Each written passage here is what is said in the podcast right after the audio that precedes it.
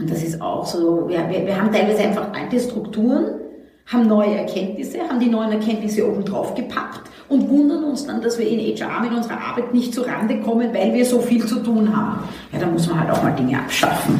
Ja.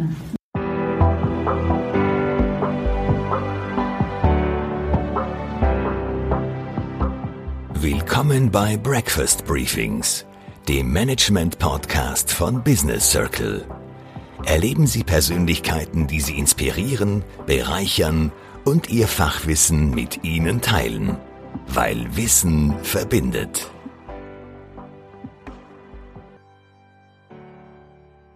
Hallo, ich bin Lisa Maria Centeno, Content Managerin bei Business Circle. Als Head of Global HR bei dem Industriekonzern RHI Magnesita ist Simone Oromovic für 14.000 Mitarbeiter zuständig.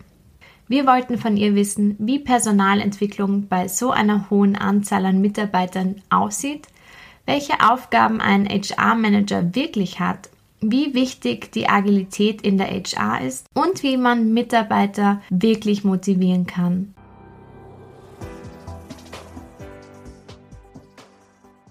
Ja, schön, dass Sie da sind, Frau Oromovic. Ähm, schön, dass Sie sich die Zeit genommen haben.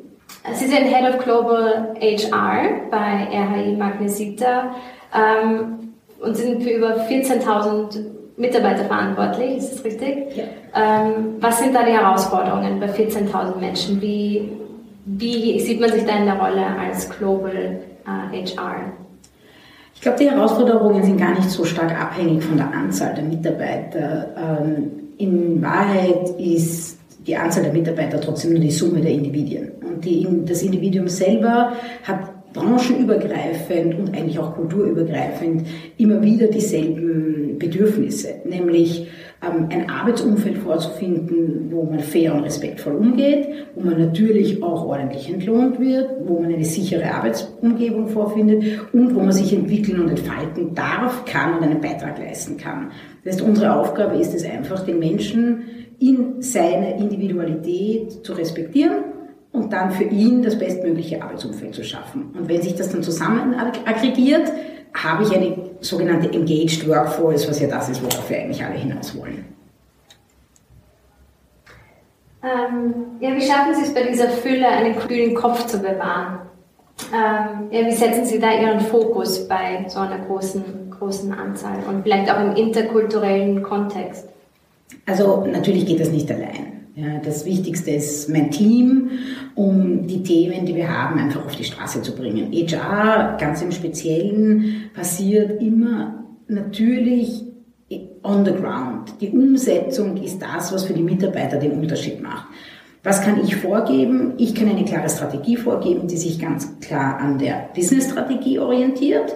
Da kommen dann eben so Themen wie, was ist unsere Firmenkultur? Was ist unser Anspruch an Leadership? Was ist unsere Vergütungsmodelle? Und ich kann das meinem Team als Rahmenbedingung mitgeben. Das ist der größte Beitrag, den ich leisten kann. Und das Team kann es dann umsetzen mit viel Freiraum und mit vielen Möglichkeiten, das auch kulturell zu adaptieren. Warum tun Sie, was Sie tun? Und was ist bei Ihrer Arbeit besonders wichtig? Ähm, warum tue ich, was ich tue? Ursprünglich eigentlich bin ich per Zufall in den HR-Bereich hineingegangen. Das war die erste Rolle. Ich, warum bin ich dabei geblieben, ist vielleicht eher die Frage. Ich hätte ja auch dann vielleicht noch was anderes machen können. Letztendlich bin ich dabei geblieben, weil ich immer das Gefühl gehabt habe, ich kann einen Unterschied machen und ich kann eine Wirkung erzielen und ich kann tatsächlich etwas verändern, nämlich sowohl strategisch wie strukturell, aber eben letztendlich dann auch für den Einzelnen. Das heißt, diese breite Möglichkeit der Wirkung ist das, was mich auch nach 20 Jahren noch immer fasziniert. Und das ist auch bei über 14.000 Mitarbeitern genauso möglich? Absolut, weil die Themen bleiben die gleichen. Ich glaube, man darf sich jetzt nicht hinter einer großen Zahl verstecken. Man muss einfach verstehen, was die inhaltlichen Aufgaben sind. Und wie gesagt, die, die sind auch nach 20 Jahren noch spannend. Und, und die Industrie ganz besonders, aber auch andere Branchen haben immer auch noch einen hohen Bedarf. Ja, wir sind nicht am Ende der Reise. Wir, wir, die HR verändert sich mit, wie sich auch die Businesses verändern in der Transformation. Es gibt vielleicht keine besondere Geschichte, aber es gibt vielleicht einen Tipp, den ich allen mitgeben kann, nämlich den, die Neugierde, ähm, einfach in den Vordergrund zu stellen, weil so viel mehr hinter der HR-Arbeit steht, als man vielleicht von außen betrachtet oft ähm, irgendwie im Blick hat. Ganz, ganz klassisch denken die Leute bei HR an Gehaltsverrechnung, Recruiting und Training. Und das ist in Wahrheit nur ganz ein kleiner Ausschnitt der HR-Arbeit. Und das kann ich jedem nur sozusagen ans Herz legen, sagen, da mal wirklich auch hineinzugehen in diese Rolle. Und was sind die anderen Aufgabengebiete, die man sich jetzt vielleicht so von außen auch nicht vorstellen kann, die dazu gehören? In Wahrheit beginnt ganz, ganz viel mit, mit der Organisation. Ja? Und zur Organisation zählt einfach ganz stark, sich zu überlegen, was für eine Organisation ist wichtig für den Erfolg des Unternehmens was für einen Typus Mitarbeiter brauche ich, in was für einer Struktur soll der arbeiten, äh, sehr stark hierarchisch oder sehr locker geführt oder projektorientiert. Und da gibt es nicht einmal ein Gut oder Schlecht, sondern das ist von der Firmenstrategie und von, der, von den Produkten und von dem geografischen Wirkungskreis abhängig. Und daraus leiten sich alle Themen ab. Welche Skills brauche ich? Welchen Mindset brauche ich? Welche Kultur möchte ich in einer Firma haben? Und das sind alles Dinge, die vorgelagert entschieden gehören und diskutiert gehören, bevor man dann konkret in ein Recruiting gehen kann oder in ein tolles Ausbildungsprogramm gehen kann. Und diese vorgelagerte Diskussion ist so spannend, wenn man auch so viel lernt. Das ist besonders wichtig, dass vielleicht alle am selben Strang ziehen, oder? Das ganze Unternehmen. Absolut. Ich glaube, deswegen ist es auch so schön, dass ich gerade in den letzten Jahren immer die Möglichkeit hatte, einfach in einer Rolle auch wirklich ganz nah dran zu sein am CEO, an den Entscheidungsgremien, ähm, mit dabei zu sein, wenn man diese Strategie zu diskutieren. Und das ist doch wirklich eine der Wandel, glaube ich, die HR ja schon seit Jahren auch fordert und machen möchte. Und man sagt, wir sind Teil des Business. Wir sind nicht ein Add-on, wir sind kein Befehlsempfänger, wir sind nicht nur ein Umsetzer, sondern wir sind Teil der Strategie. Und da habe ich halt wirklich das Glück, dass das bei mir in den letzten Jahren immer auch der Fall ist. Wunderbar. Ähm, Sie haben es schon gesagt, aber ich würde die Frage trotzdem gerne noch wiederholen, weil vielleicht fällt Ihnen noch das ein. Welchen Rat geben Sie bestehenden und zukünftigen HR-Managern nach 20 Jahren Erfahrung?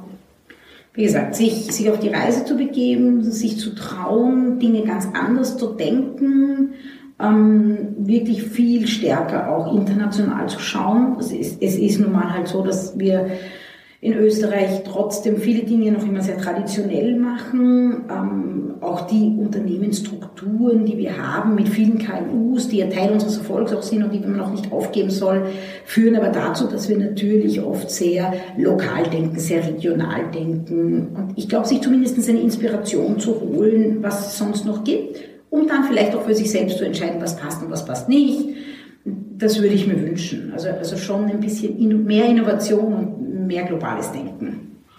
Wenn Sie sich so umhören, was Sie aus, oder auch was Sie aus den Gesprächen mit anderen HR-Managern mitkriegen, was sind die Probleme und die Herausforderungen, vor denen viele im Moment stehen? Also ganz konkret auf Österreich bezogen ist es schon so, dass die Strukturen, die wir vorfinden, oftmals einfach nicht mehr wirklich den Bedingungen entsprechen, die wir bräuchten. Ja, also die rechtlichen Rahmenbedingungen sind schon mitunter einschränkend.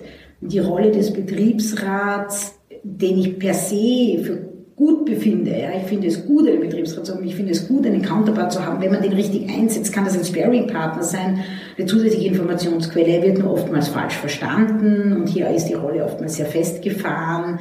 Ähm, auch eben immer noch das klassische Bild der Personaladministration oder Personalverwaltung ist etwas, was uns teilweise Grenzen ähm, aufzeigt, die nicht notwendig wären. Und die sind ein bisschen hausgemacht und die sind ein bisschen traditionell ähm, sozusagen herbeigeführt und das ist schade. Das ist sicher eine der Herausforderungen, warum wir nicht ganz so wirksam sein können. Und die zweite Herausforderung ist, wahrscheinlich schon die, dass wir uns selber auch in der Transformation halt befinden und ähm, die Welt rundherum verändert sich und die Businesses verändern sich und HR verändert sich auch und das, das, das ist halt alles auch gerade ein bisschen viel und ich glaube, der eine oder andere wird jetzt noch ein paar Jahre brauchen, um auch dorthin zu kommen und zu sagen, jetzt kann ich das Business noch besser unterstützen. Wie sieht aktuell das makroökonomische Umfeld Ihrer Organisation aus? Welche Trends ähm, wirken sich auf Ihr Unternehmen aus und wo sind die Spannungsfelder?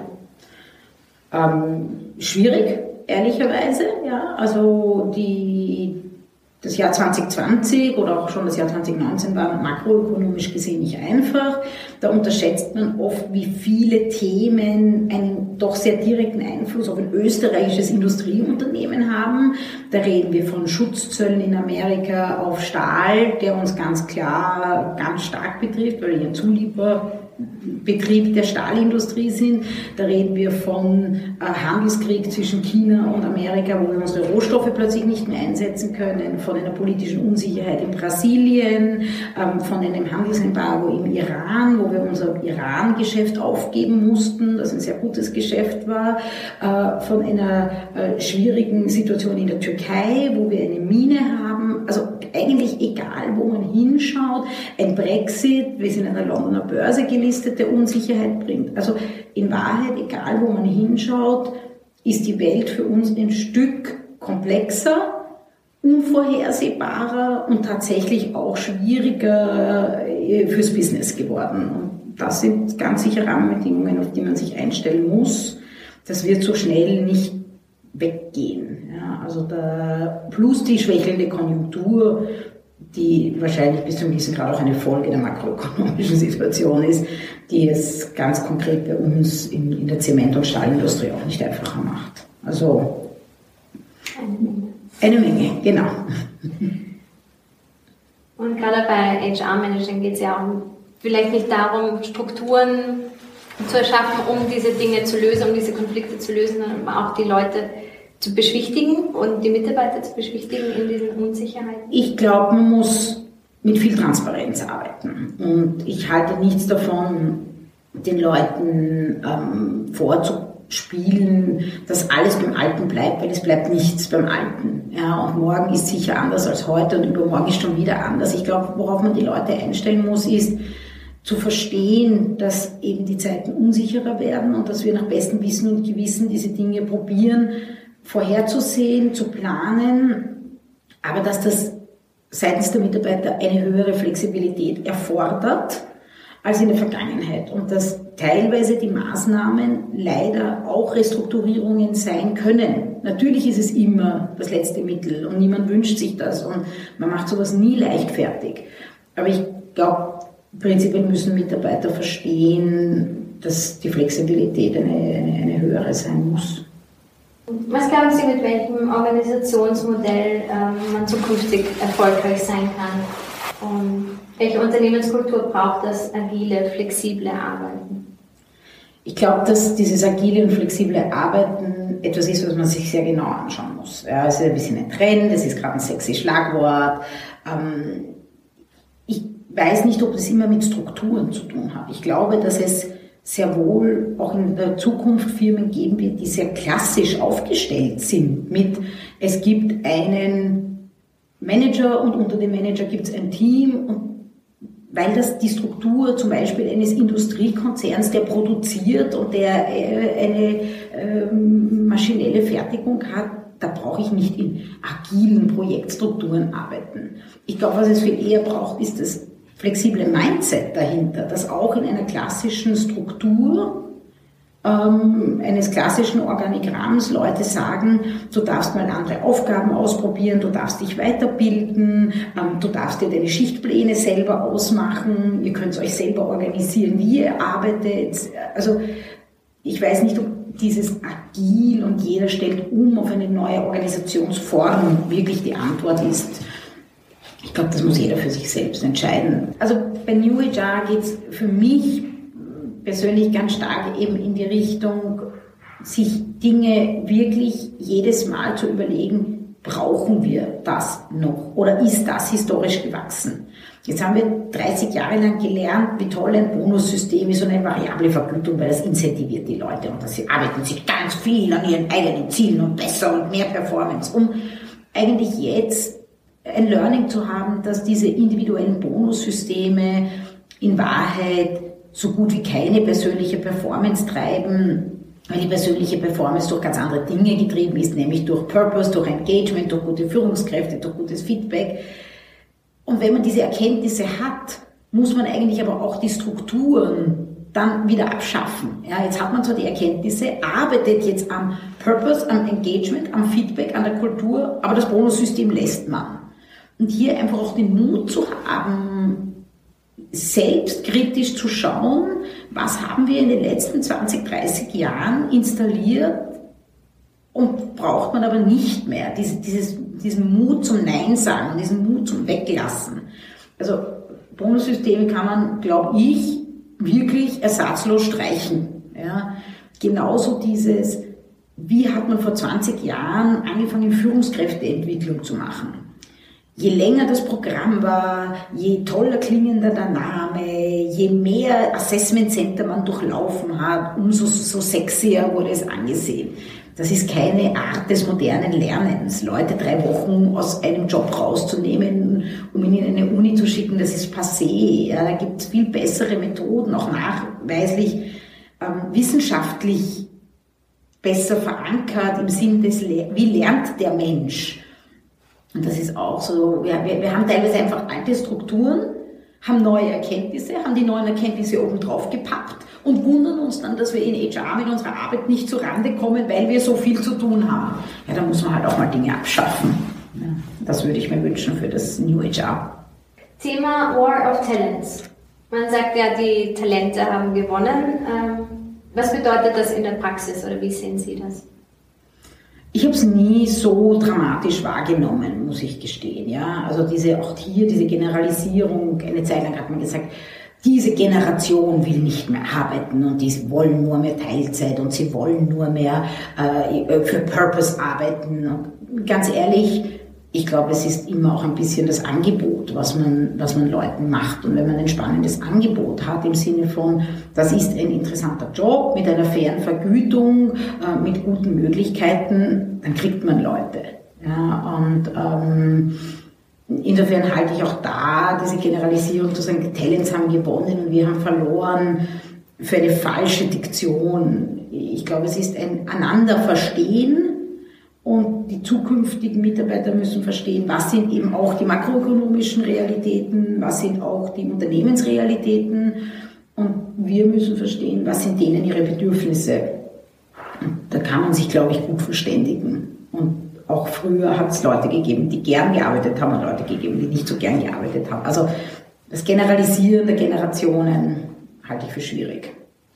Welche Employer Branding und Recruiting Strategien hat RI? Was haben wir? Zuerst mal ähm, probieren wir natürlich zu erklären, warum, auch wenn wir ein traditioneller Industriebetrieb sind, warum es bei uns spannende Zukunftsthemen gibt. Warum transformieren wir uns von einer reinen Produktionsorganisation in eine Serviceorganisation? Warum gehen wir stark in die Innovation? Warum gehen wir stark in die Digitalisierung? Das heißt, die Positionierung als Arbeitgeber per se in seiner Vielfalt ist uns wichtig. Und dann auch zu sagen, und weil es so viele verschiedene Jobs gibt bei uns, können wir und wollen wir und müssen wir uns auch eine hohe Diversität in unseren Arbeitskräften äh, leisten. Und wir wollen die Vielfalt der inhaltlichen Jobs auch in der Vielfalt unserer Mitarbeiter darstellen. Und auch in der Vielfalt unserer Kunden und der Vielfalt der Märkte. Und hier einfach ganz stark in, die, in, in das proaktive, sozusagen Employer Branding zu gehen und das nicht nur in Österreich, aber global ähm, verständlich zu machen. Wir, wir werden jetzt auch ein Trainee-Programm wieder ins Leben rufen. Das hat es jetzt viele Jahre nicht gegeben. Wo wir bewusst probieren, Leute aus verschiedenen Nationen auch miteinander zu verknüpfen. Ganz starker Fokus natürlich auf äh, Frauen. Unser Frauenanteil ist ganz, ganz niedrig. Also hier einfach wirklich den nächsten Schritt zu gehen, weil die Firma auch den nächsten Schritt geht. Wir, wir brauchen Leute, die viel Technologie mitbringen, Digitalisierung mitbringen, Innovation mitbringen. Ja, wir haben schon gesagt, Schlagworte agil, Digitalisierung, ähm, Innovation, künstliche Intelligenz ähm, sind Buzzwords, aber man kommt im Moment auch nicht äh, darum herum. Was bedeuten diese Veränderungen für das Personalwesen, vor allem in einem Unternehmen ja. aus diesem Ausmaß?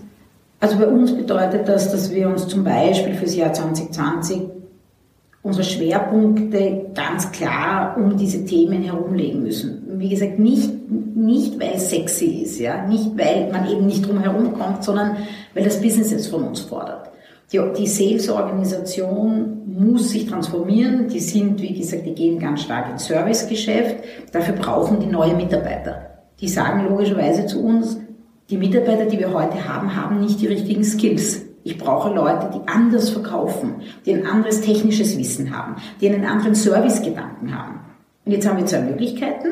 Wir werden natürlich unsere internen Mitarbeiter ausbilden. Also das heißt automatisch neue Development-Initiativen, neue Trainingsinitiativen. Das müssen wir uns überlegen. Und das heißt aber auch, dass wir gewisse Leute neu rekrutieren müssen. Daher neues Employer Branding, neue Suchkanäle. Ähm, wir müssen uns anders positionieren an anderen Universitäten als in der Vergangenheit. In der Vergangenheit haben wir alle Leute von der Montanuniversität Leoben geholt und gut was. Es geht nicht mehr. Da einfach die Organisation wirklich auf dem Level zu bringen, dass sie erfolgreich sein kann. Und genauso ist es in der Digitalisierung. Hier brauchen wir neue Leute. Also es ändert sich tatsächlich sowohl der interne Bedarf der Aus- und Weiterbildung, es ändert sich das Employer Branding, es ändert sich das Recruiting und es ändert sich dadurch zum Beispiel auch die Vergütungsstrategie. Solche Leute sind anders bezahlt. Wir müssen uns überlegen, ja, wie, wie, was ist die Wertigkeit dieser Jobs, wie, wie betten wir die ein in unsere Strukturen. Also das sind ganz viele nachgelagerte Themen auch für die HR. Einen Zusatz gibt es noch, der eher wieder auf die Firmenkultur zurückgeht. Ich denke, in all dieser Transformation muss man die richtige Balance finden zwischen Leuten einerseits trotzdem Sicherheit geben. Ja, man muss auch anerkennen, dass wir ja auch Generationen bei uns im Unternehmen haben, die sind 55, 60 und die wollen wir ja auch halten. Wir haben ja ein tolles Know-how. Wir wollen ja auch die Leute länger an uns binden am anderen Ende des Spektrums. Und das gehört auch zur Diversität dazu. Und das gehört auch dazu, dass wir diese Leute nicht verlieren und, und, und, und auch emotional nicht verlieren. Und daher das richtige Spannungsfeld zu finden zwischen Sicherheit geben und sagen, was sind nach wie vor unsere Werte, was ist nach wie vor unsere Produkte, wofür stehen wir. Ähm, und andererseits die Flexibilität zu geben, neu zu denken, kreativ zu denken. Und das macht die Bandbreite ganz, ganz weit auf. Und das ist sicher eine Herausforderung, die wir, die wir managen müssen. Und, und gerade die Führungskräfte in Wahrheit. Ich kann mir vorstellen, dass gerade bei der HR-Abteilung man die Schnittstelle ist zwischen der Führungsebene oder dem, dem oberen Management, der Geschäftsführung und den Mitarbeitern. Und dass man sich da selber sehr stark in einem Spannungsfeld ähm, befindet, weil Mitarbeiter oftmals gar nicht diesen makroökonomischen Kontext berücksichtigen, den Sie vorher angesprochen haben und sehr in ihrer eigenen Arbeitswelt ähm, Welt leben. Wie schafft man da diese, ja, diese Schnittstelle und, mhm. und die Kommunikation damit ein gegenseitiges Verständnis? Ja. In Wahrheit probieren wir das so gut wie es geht, tatsächlich bei den Führungskräften anzusiedeln. Die Führungskräfte sollen genau diese Übersetzungsrolle und diese direkte Kommunikationsrolle übernehmen. Das ist für mich die ureigenste Aufgabe einer Führungskraft. Das heißt, wir probieren die Führungskräfte mit Fähigkeiten auszustatten, dass sie diese Rolle wahrnehmen können. Und anstatt zu sagen, wir probieren als HR direkt am Mitarbeiter zu arbeiten oder direkt zu kommunizieren oder direkt alles zu erklären, probieren wir es über die Führungskräfte. Erstens sind die viel, viel mehr. Wir sind ja gar nicht so viele. Wir sind ja nicht einmal in jedem Standort. Wir haben ja Standorte mit 10 Leuten, 12 Leuten, 15 Leuten. Da sitzt ja nicht einmal jemand von HR. Aber die Führungskraft ist eigentlich immer vor Ort. Also hier einfach auch die, die Struktur und die Menge der Führungskräfte als Multiplikator zu nutzen.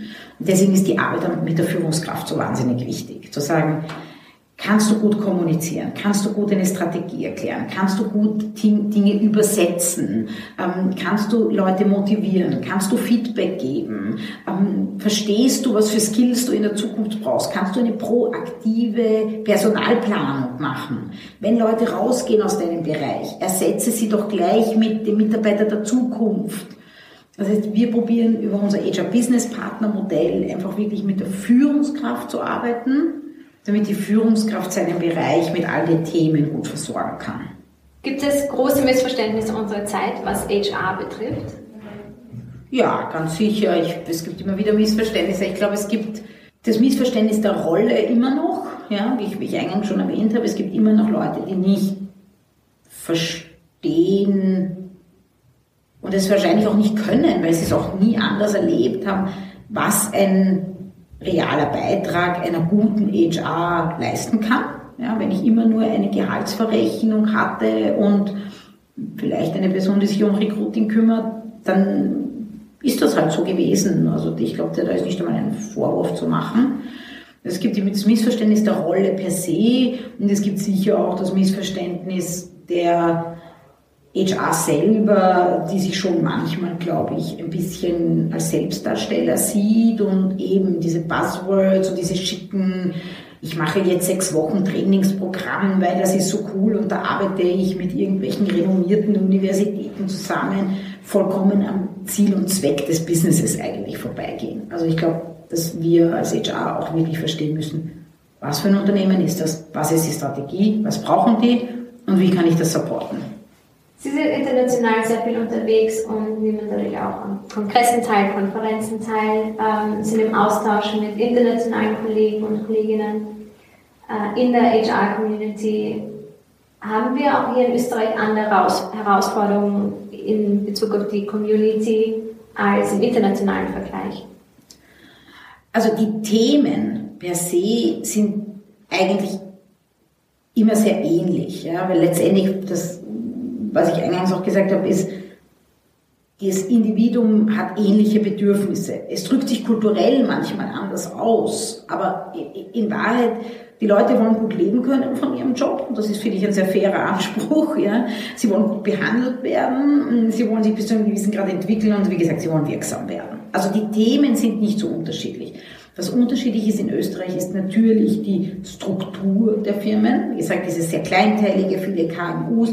Und das macht es nicht immer leichter für HR, weil das oftmals ja so kleinteilige Strukturen sind, dass man diese Themen ja ähm, gar nicht intern alle entfalten kann, weil wie viel Personalentwicklung kann ich machen bei 15 Leuten, wie viel Strukturentwicklung kann ich machen bei 12 Leuten. Also die, die Kleinteiligkeit der Struktur ist tatsächlich eine Herausforderung und eben auch die rechtlichen Rahmenbedingungen und doch die recht starken ähm, und teilweise auch veralteten Gesetzesbedingungen macht es auch nicht unbedingt einfacher. Ja. Ich meine, Deutschland und Frankreich und Belgien sind da ähnlich gelagert, aber da gibt es schon Länder, wo das einfacher ist.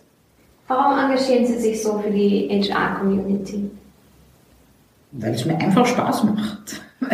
Weil, ich einfach finde, dass es schön ist, dass es nach 20 Jahren noch immer spannende Themen gibt, ich mich noch immer gern austausche, ich mich noch immer ärgern kann, wenn etwas nicht gut läuft.